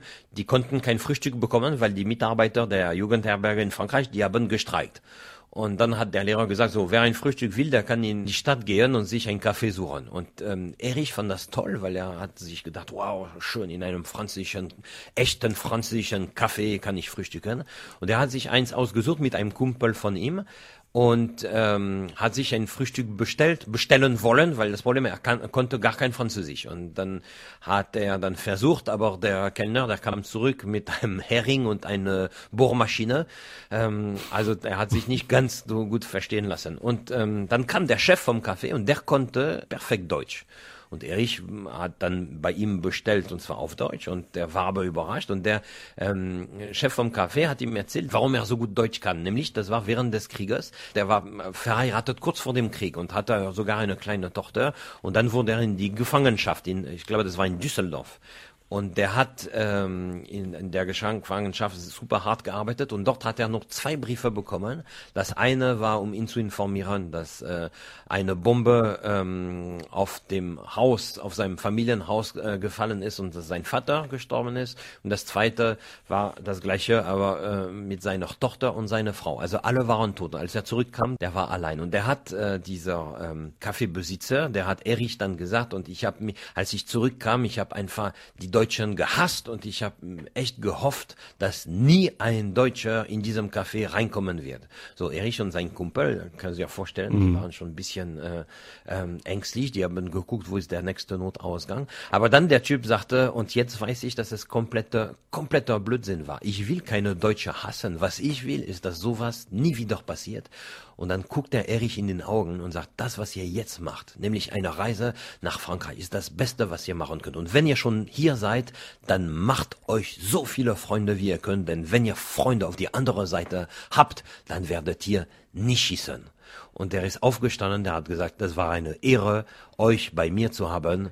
Und das Frühstück geht aufs Haus. Und er ist weggegangen und Erich hat er mir gesagt, der hat sehr bereut, dass er ihm nie so richtig äh, Danke gesagt hat. Er hat dann später mit seiner Frau sogar äh, das Café wieder gesucht, aber mm, das gibt's nicht mehr. Mittlerweile ist es ein McDonald's. Also das, ähm, ja, Dankeschön hat er nie sagen können. Das ist eine schöne Geschichte, bei der man schmunzeln, ein bisschen lachen kann und eben auch gerührt ist. Merci, äh, Alphonse. Und ja, wir lassen uns überraschen, wie die Wahl ausgeht. Ja, Und müssen wir. wann sind Sie wieder im Saarland bei uns beim SR zu Gast? In einer Woche. Nein, In einer einer Woche. Woche bin ich wieder für die Aufzeichnung von Alphonse und Gäste und für die Sendung SR Gesellschaftsarbeit. Da freuen wir uns, wenn Sie wieder bei uns zu Gast sind. Und wenn Sie mal länger in Saarbrücken sind, freue ich mich, wenn Sie dienstagsabends mal vorbeikommen auf ein Gläschen Wein. Da können wir uns noch ein bisschen mehr über die deutsch-französischen Unterschiede unterhalten und die deutsch-französische Freundschaft und ein Gläschen drauf trinken. Bis dahin, salut und au revoir, Alphonse. Sehr gerne. Au revoir. Kommende Stunde ist die ARD-Journalistin Efi Seibert mein Gast. Mit ihr spreche ich darüber, warum so viele von uns Frankreich so lieben. Sie selbst hat gemeinsam mit einer Kollegin 111 Gründe aufgeschrieben, Frankreich zu lieben. Mein Gast in dieser Stunde bei SA3 aus dem Leben ist die Journalistin Efi Seibert. Sie ist mit zwölf Jahren nach Paris gezogen, weil ihr Vater damals beruflich dorthin versetzt wurde. Anfangs war es alles andere als leicht für sie, nicht zuletzt wegen der Sprache. Aber mit der Zeit wurde Liebe daraus. Nach dem Abitur ging es für Efi Seibert schweren Herzens zurück nach Deutschland. 2009 durfte sie aber für die ARD als Korrespondentin wieder nach Paris und blieb bis 2014. In der Zeit hat sie viel Spannendes, Verrücktes und Schönes erlebt. Und daraus entstand gemeinsam mit ihrer Kollegin, der Frankreich-Korrespondentin Daniela Karls, das Buch 111 Gründe, Frankreich zu lieben, eine Liebeserklärung an das schönste Land der Welt. Und darin beschreiben beide kenntnisreich und vor allen Dingen humorvoll Ihr Lieblingsland. Wir unterhalten uns heute Abend über die charmanten Eigenheiten der Franzosen, die sie übrigens auch haben, wenn es um die Politik und die Wahl eines neuen Präsidenten geht. Und weil Efi Seibert inzwischen Korrespondentin im ARD Hauptstadtstudio in Berlin ist, sage ich schönen guten Abend nach Berlin, Frau Seibert. Guten Abend. Frau Seibert, die Franzosen sind offenbar viel politischer als wir Deutschen, schreiben Sie in Ihrem Buch. Warum? Im Alltag fällt einem das zumindest auf. Also es ist ja jetzt auch wieder in den letzten Wochen so gewesen, dass es sehr lange, sehr große Fernsehdebatten geht. Die gehen teilweise wirklich über mehrere Stunden und man sieht dann am nächsten Tag, dass Millionen dran geblieben sind, die sich drei Stunden lang Politiker angeguckt haben, die sich die Ohren und die Münder heiß reden. Und ähm, da bleiben wirklich alle davor und am nächsten Tag diskutiert man dann beim Bäcker oder beim Metzger oder in der Metro und alle haben irgendwelche Zitate, hast du gehört, das hat er so gesagt und sind so durchpolitisiert. Also im Alltag merkt man das sehr viel stärker, als ich das hier in Deutschland wahrnehme. Sie schreiben in Ihrem Buch, da kann es einem auch schon mal passieren, dass einem eben der Gemüsehändler ja eine politische Diskussion verwickelt. Das passiert, ja, das passiert ständig. Also auch mit wildfremden Leuten. Ich habe eine Freundin in Paris, Antoinette, die ist sowieso sehr gesprächig und quatscht auch immer jeden an. Und äh, die verwickelt sich unentwegt und ständig in politische Diskussionen mit dem Typen im Bistro, dem Ober und äh, mit irgendwelchen Nachbarn oder eben mit der Bäckerin gegenüber. Das ist sehr politisch alles. Und sonst, was würden Sie sagen, diese Politikduelle im Fernsehen, dreieinhalb Stunden, das ist ja Wahnsinn. Aber wie unterscheidet sich so eine Bundestagswahl zum Beispiel, die jetzt auch bei uns dieses Jahr ja ansteht, zu einer Präsidentenwahl in Frankreich. Wie unterscheiden sich da die Franzosen und wir ein bisschen? Das ist schwierig zu sagen. Also es gibt zunehmend mehr Ähnlichkeiten, würde ich sagen, weil sich die Themen ähneln. Also bei beiden geht es darum, dass Europa auseinanderbrechen könnte, wenn bestimmte Kräfte zu stark werden. Das äh, bringt die Franzosen dazu, äh, dieses und andere Problem natürlich, verstärkt wählen zu gehen. Aber das Präsidialsystem in Frankreich hat natürlich noch ganz andere Auswirkungen, denn der Präsident oder die Präsidentin, diesmal steht ja auch eine Frau zur Wahl, hat sehr, sehr, sehr viel mehr Macht als unsere Bundeskanzlerin, weil unser Bundestag eben sehr viel stärker ist. Darum ist diese Wahl, die jetzt in Frankreich ansteht, natürlich eine entscheidende, weil man jemanden wählt, der letzten Endes sehr, sehr viel Macht auf sich vereint und dieses Land natürlich dann eben sehr stark nach rechts, nach links oder sich abschotten kann. Das hat große Konsequenzen. Mhm. Ich habe gelesen, auch die Wahlbeteiligung ist deutlich höher als bei uns. Bei der letzten Wahl waren es, glaube ich, 80 Prozent, die zur Wahl gegangen sind. Verrückt. Ne? Ja, aber die jungen Leute halten sich schwer zurück und das ist ja in Frankreich ein großes Problem im Gegensatz zu uns. Das unterscheidet uns wieder. Sehr viele junge Franzosen sind arbeitslos. In bestimmten Gebieten sind das bis zu 25 Prozent und mehr. Und gerade diese jungen Leute haben offensichtlich keinen großen Glauben mehr an die Zukunft, was eine tickende Zeitbombe ist. Und die gehen eben ganz wenig zur Wahl. Und wenn sie wählen, das haben letztens Untersuchungen auch gezeigt, dann neigen sie dazu, Marine Le Pen zu wählen. Also diesen einfachen Erklärungen, du kriegst den Job, wenn die Franzosen zuerst kommen, wenn die Ausländer keine Jobs mehr bekommen, dann sind deine Probleme erledigt. Mit solchen Parolen versucht Marine Le Pen da ja Stimmen zu fangen. Und offensichtlich hat sie da in dieser Zielgruppe der, der jüngeren Arbeitslosen wohl Erfolg. Und das ist sicherlich auch ein Problem. Es sieht nicht so aus, als ob das sich im Moment ändern würde. 111 Gründe, Frankreich zu lieben, lautet der Titel des Buches meines heutigen Gastes bei SA3 aus dem Leben, der Journalistin und ehemaligen ARD-Frankreich-Korrespondentin Efi Seibert. Frau Seibert, Sie waren von 2009 bis 2014 ARD-Korrespondentin in Paris. Ab 2012 haben sie das Studio in Paris sogar geleitet. In diese Zeit fiel auch die Präsidentschaftswahl zwischen Sarkozy und Hollande, die Hollande letztendlich gewonnen hat. Wie war das damals? Was haben Sie da erlebt? Also ich war völlig hin und weg an dem Abend der Wahl, als äh, Präsident Hollande gewählt wurde. Das war unglaublich. Ich bin dann zur Bastille gefahren. Das ist traditionell eben der Platz, an dem die Sozialisten dann feiern, während die Republikaner, also Sarkozy, hätte an äh, eher an, an der Concorde wahrscheinlich gefeiert. Also das ist auch schon innerhalb von Paris so aufgegliedert, wer wo feiert. Und das war wirklich Wahnsinn. Die saßen auf den Bäumen, die saßen auf der, an der Bastille auf diesem Denkmal mit Champagner. Auch der Sozialist feiert, wenn es dann zu feiern gibt, mit Champagner. Die haben, lagen sich in den Armen, wildfremde Leute. Selbst in der Fahrt mit der Metro zum Place de la Bastille lagen sich wildfremde Menschen in den Armen und haben dann die anwesenden Polizisten in den Arm genommen und ihnen gesagt, jetzt gehört er wieder zu uns und nicht mehr zu diesem verhassten Sarkozy. Das war wie eine Erlösung für dieses Land, die damals ja den amtierenden Präsidenten Nicolas Sarkozy wirklich am Schluss alle nicht mehr leiden konnten, nicht mehr haben wollten. Und das hat ein großes Versprechen war das. Endlich wieder ein sozialistischer Präsident. Es ging dann natürlich leider alles anders aus, wie wir heute wissen. Mhm. Ja, Sie schreiben in Ihrem Buch ja, ein Grund, mehr Frankreich zu lieben, ist, weil Politik in Frankreich Herzenssache ist. Das klingt danach, dass man dann eben auch ausgelassen feiern kann, offenbar.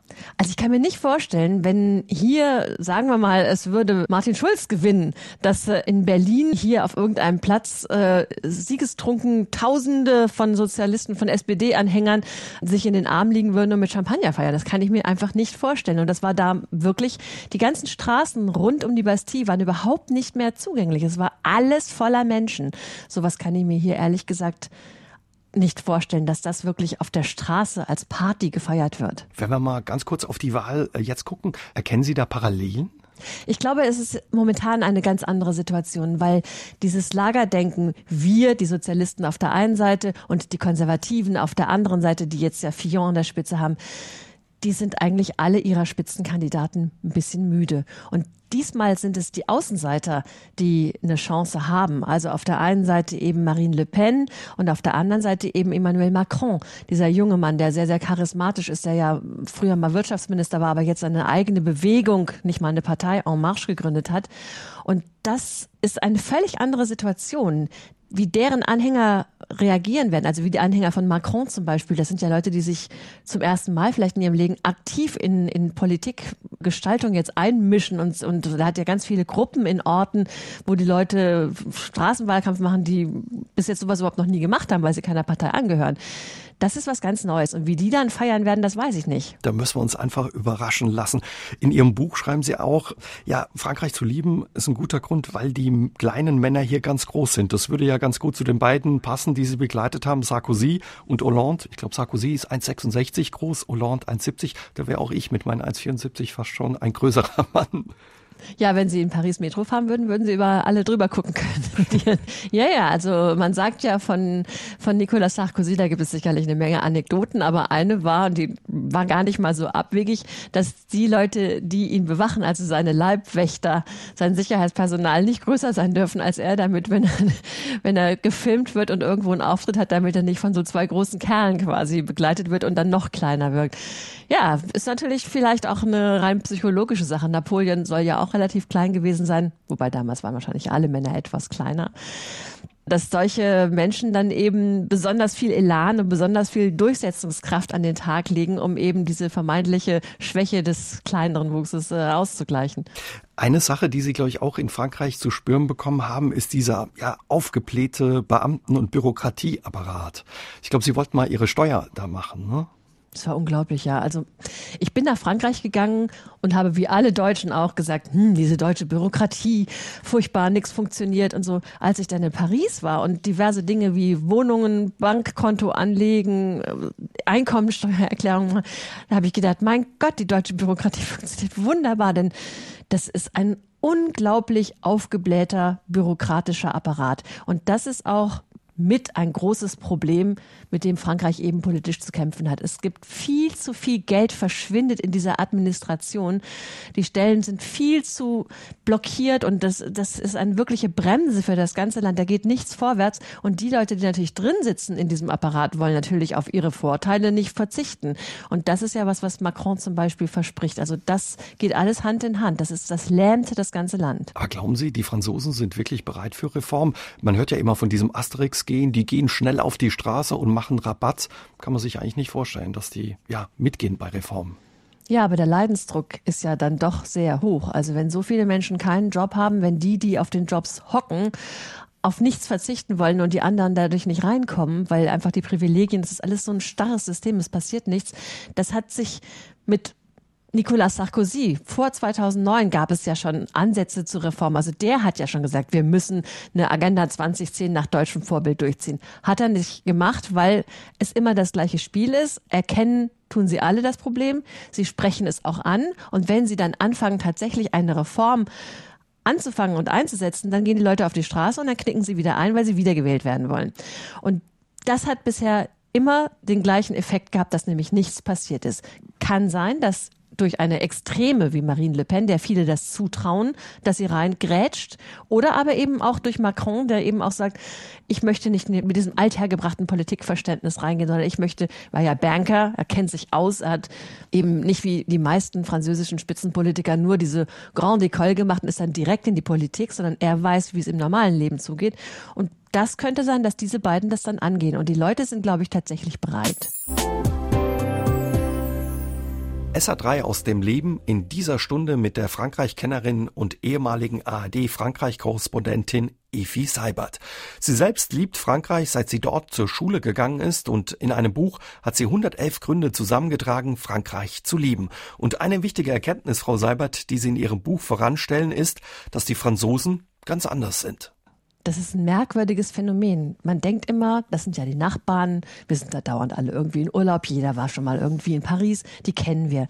Und je länger ich dort gewohnt habe, desto mehr hatte ich das Gefühl, wir sind ja ganz anders. Also die sind viel südländischer letzten Endes in ihrer ganzen Lebenshaltung, als wir das eigentlich glauben, wenn wir an Frankreich denken.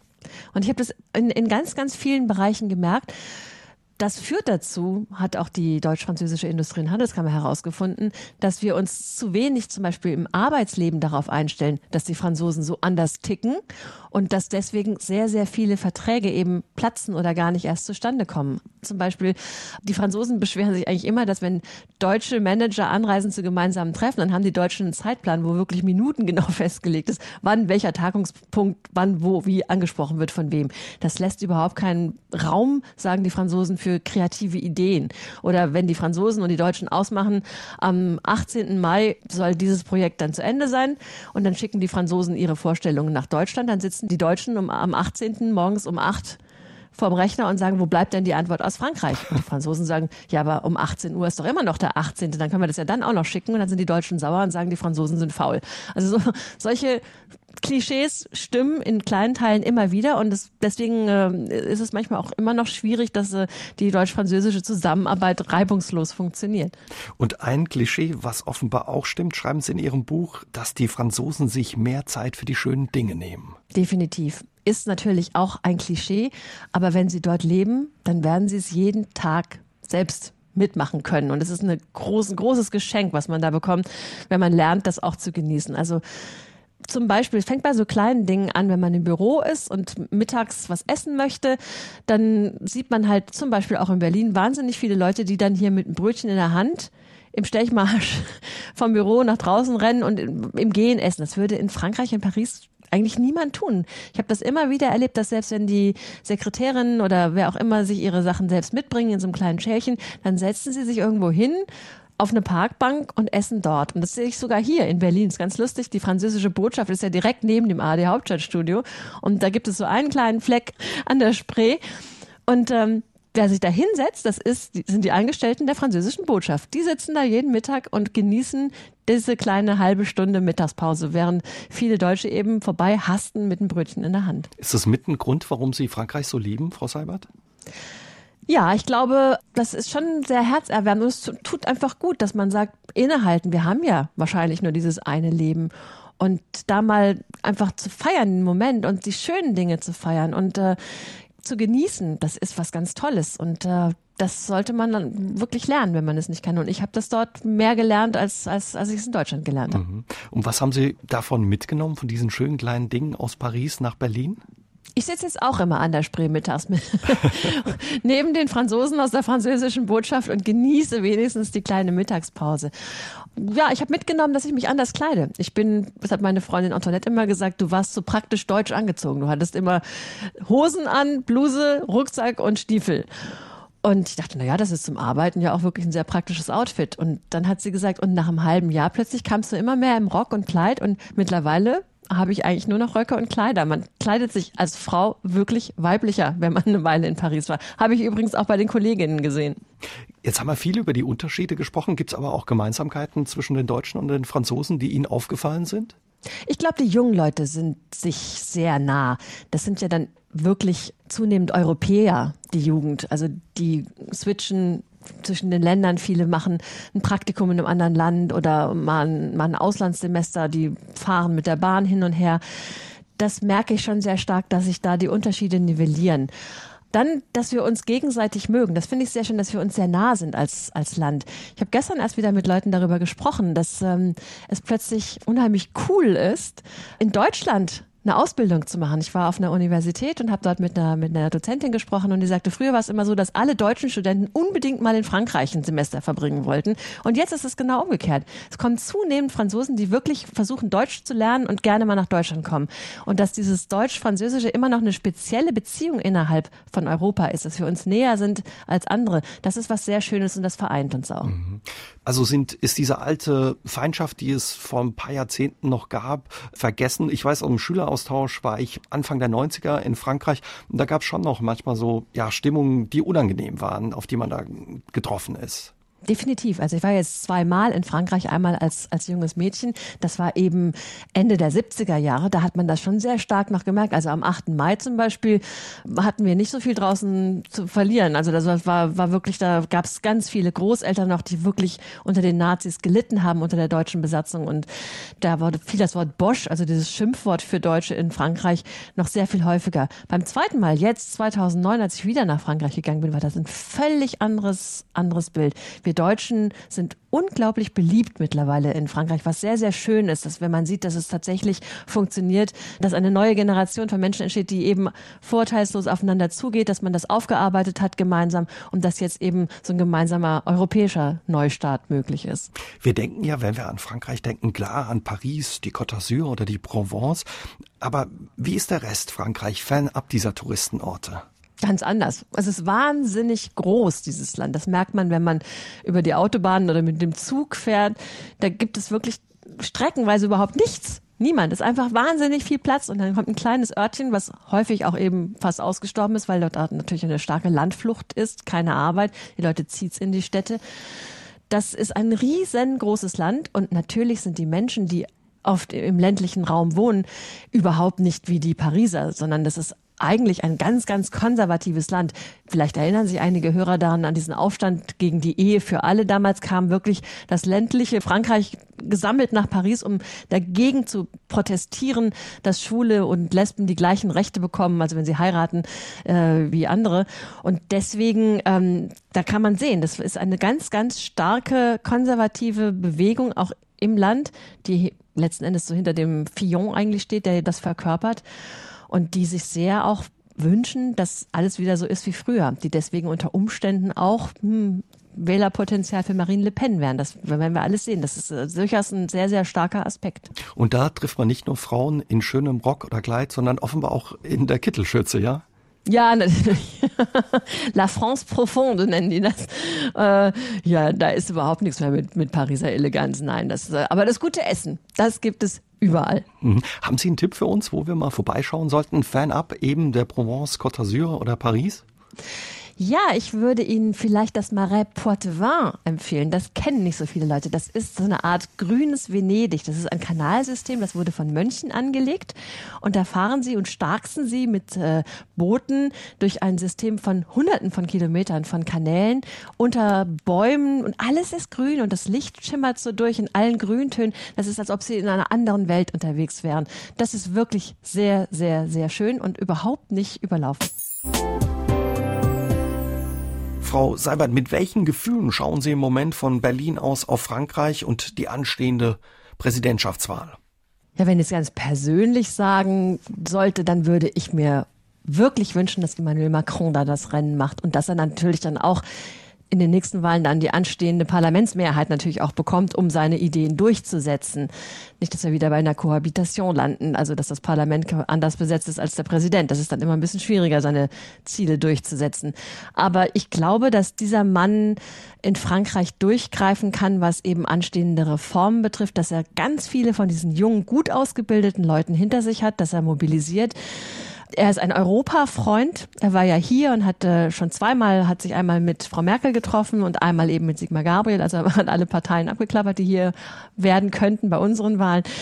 Insofern, das wäre toll für das Land, wenn er dann auch durchsetzen kann. Ich habe große Angst, und das ist noch lange nicht vom Tisch, dass Marine Le Pen auch das Rennen machen könnte. Früher war es ja so, dass äh, die Franzosen häufig auch mit ihrem Vater schon in den Vorwahlen oder dem ersten Wahlgang gesagt haben, ja, äh, wir geben unsere Stimme Le Pen, aber als es dann wirklich darauf ankam, haben sowohl die Konservativen als auch die Sozialisten einen Block gebildet und gesagt, okay, wir halten zusammen gegen die Le Pens.